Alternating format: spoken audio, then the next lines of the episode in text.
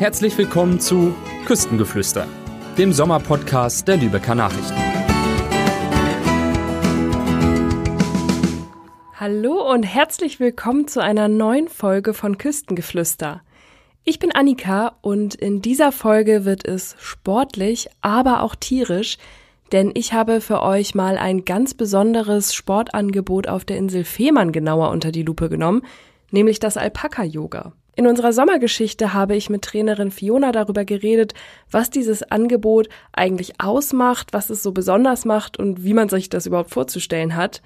Und wenn euch das Ganze interessiert und ihr wissen wollt, ob sich das wirklich lohnt, dann solltet ihr auf jeden Fall dranbleiben, denn ich habe es mir nicht nehmen lassen, das auch mal selber auszuprobieren und mich selbst auf die Yogamatte zu stellen. Und ja, wie das so war, das hört ihr später im Podcast.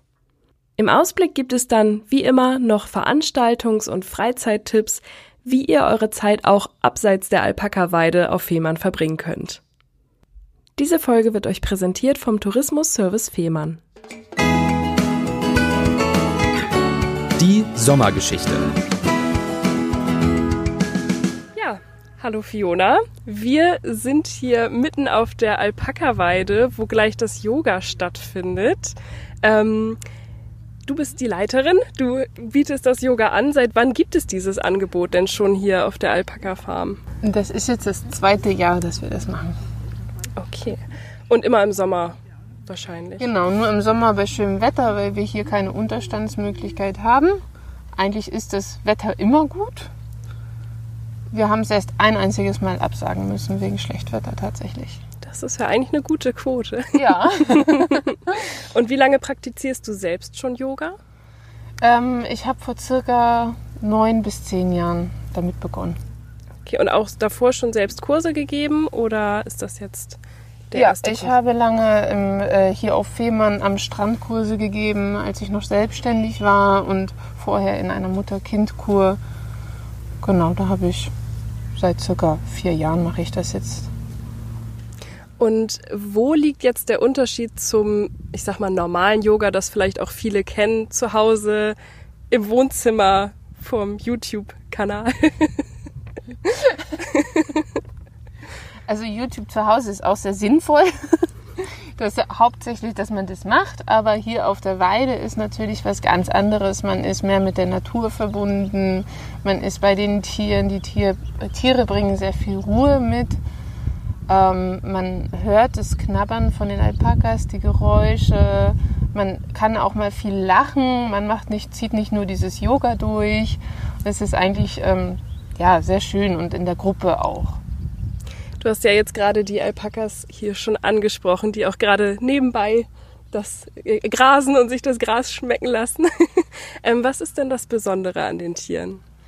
Ähm, diese, die Tiere bringen eigentlich wie, wie die Delfine so eine, so, ein, so eine gewisse Ruhe mit sich, dass die Menschen besser runterkommen können. Äh, wie viele Tiere sind denn hier auf der Weide?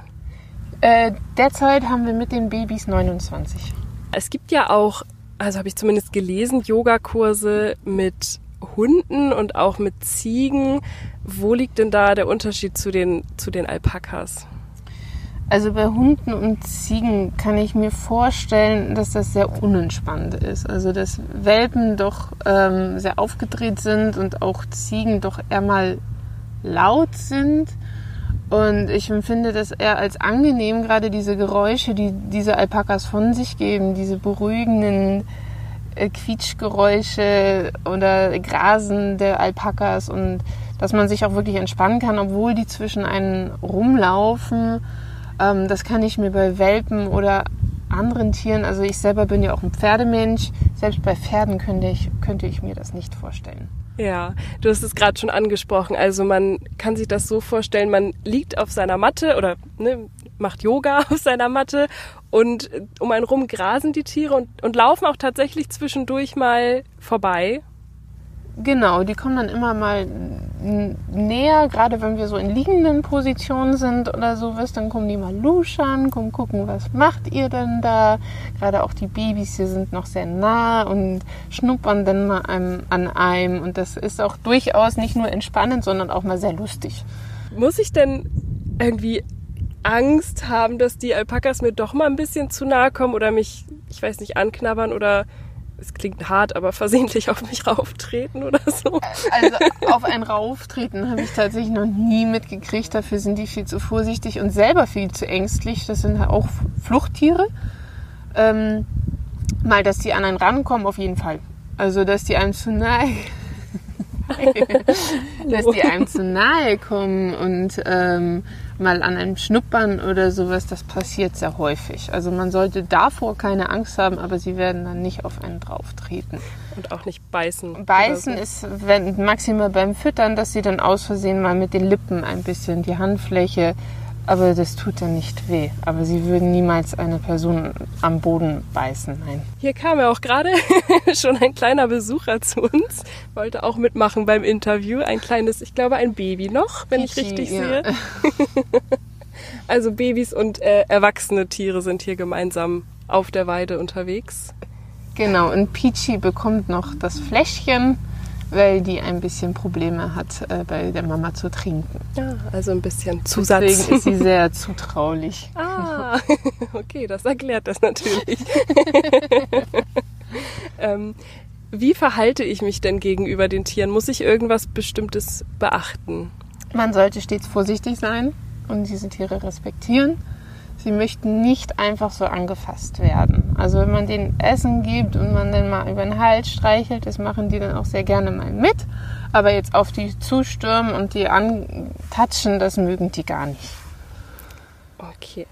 Ähm, und sind Vorkenntnisse nötig, um beim Yogakurs mitzumachen? Vorkenntnisse nicht. Man sollte aber sich schon im gewissen Maße bewegen können. Okay, und was muss ich mitbringen, wenn ich selbst mitmachen möchte? Ich vermute mal gemütliche Kleidung. Noch genau. irgendwas? Ähm, gemütliche Kleidung, wo man sich gut drin bewegen kann. Am besten lang, weil hier nun mal auf einer Wiese auch gerne mal kleine Tierchen sind. Ähm, ansonsten am besten eine Yogamatte, eine Isomatte. Und wenn das nicht vorhanden ist, geht auch ein Handtuch. Okay. Und wie kann ich mir das Ganze vorstellen? Also man geht dann mit dir zusammen, mit der Gruppe hier auf die Weide und dann geht es eigentlich schon, schon los? Genau, also wir treffen uns vor dem Stall ähm, und dann gehen wir gemeinsam zu den Alpakas und dann dürfen die ein bisschen was zum Essen bekommen, damit die, die Kunden dann auch Kontakt kriegen zu den Tieren, die ein bisschen füttern können, ein bisschen streicheln können, wenn die das möchten. Und dann finden wir gemeinsam unseren Platz und kommen dann langsam zur Ruhe. Und wie groß sind die Gruppen ungefähr? Also mit wie vielen Leuten zusammen praktiziert man hier das Yoga? Es ist immer ganz unterschiedlich. Also ich sag mal zwischen drei und zwanzig. Okay. Ähm, manchmal ist es eine ganz kleine Gruppe, wenn das Wetter ein bisschen bewölkter ist, wenn sehr schönes Wetter ist, dann kommen dann auch mal 20 25 Leute. Kriegt ihr da öfter auch mal Feedback, was, den, also was die Teilnehmer danach so sagen? Das ist ja schon auch was nicht so Alltägliches für die meisten Menschen, ja. denke ich mal. Also bisher durchweg positiv tatsächlich, ungelogen. Ähm, sind immer alle sehr glücklich und gehen immer sehr entspannt von der Wiese runter. Und auch wenn es phasenweise mal sehr anstrengend ist, sind die auch sehr dankbar dafür, weil dann zum Schluss dann die Entspannung und sie dann ganz besonders dann diese Entspannung dann auch spüren können. Das klingt spannend. Ähm, ja, beim Blick auf die Uhr sehe ich, dass es ja auch gleich schon losgeht. Und ich probiere das jetzt Ganze, ich probiere das jetzt einfach mal mit aus. Super. auf geht's. Aus der Region.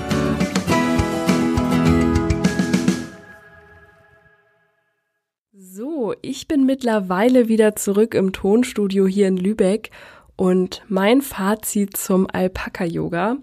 Das Ganze hat sich wirklich gelohnt und war mal so eine ganz andere Yoga-Erfahrung. Ein Kurs dauert 90 Minuten und die sind wirklich wie im Flug vergangen. Ähm, es war zwischendurch auch doch anstrengend und meine Oberschenkel haben in der ein oder anderen Phase der Yoga-Praxis doch merklich gezittert und vermutlich werde ich auch die nächsten Tage den Muskelkater merken. Aber es hat wirklich Spaß gemacht. Es war sehr entspannend.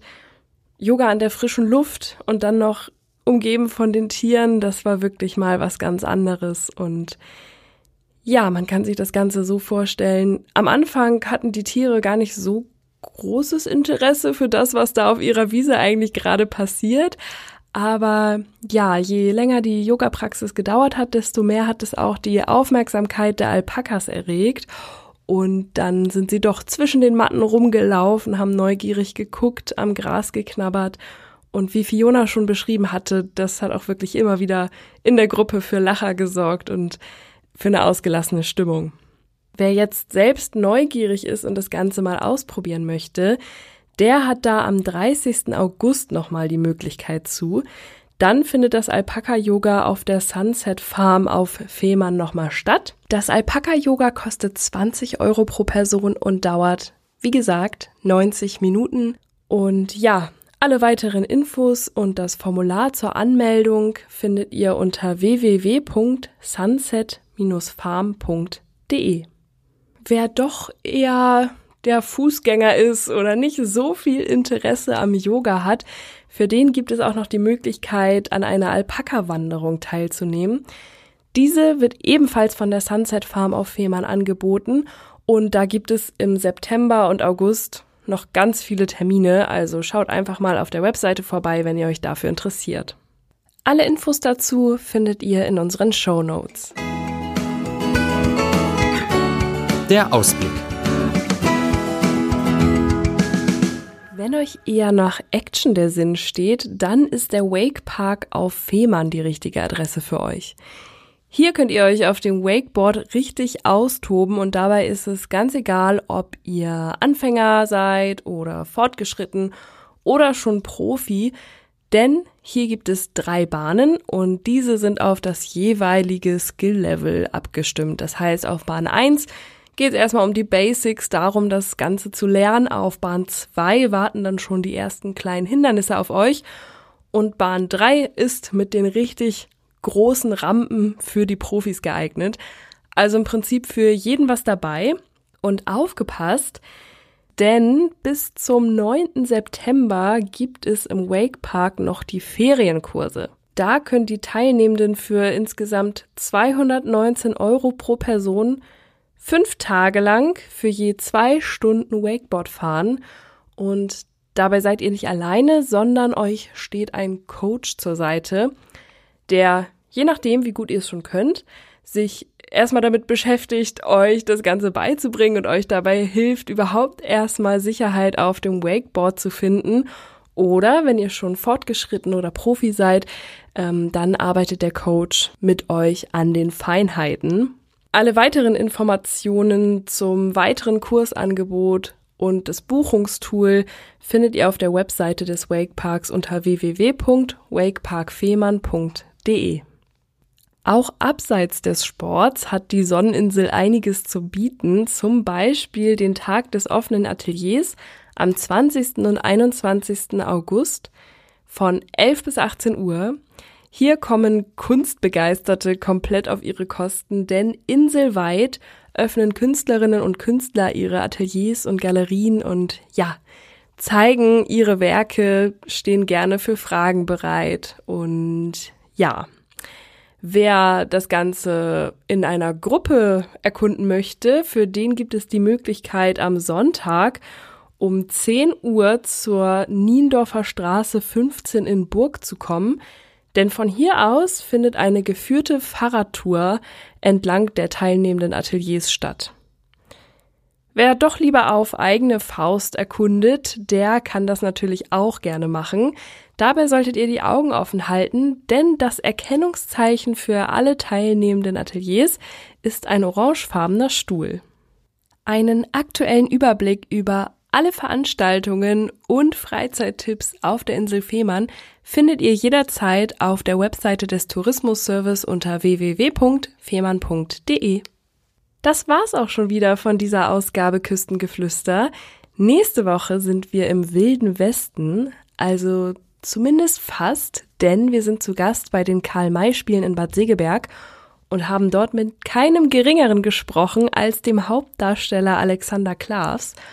Und wer wissen möchte, was seine persönliche Traumrolle ist und welche Gemeinsamkeiten er zwischen seinen Rollen als Jesus und Winnetou sieht, der sollte auf jeden Fall nächste Woche die neue Folge Küstengeflüster hören.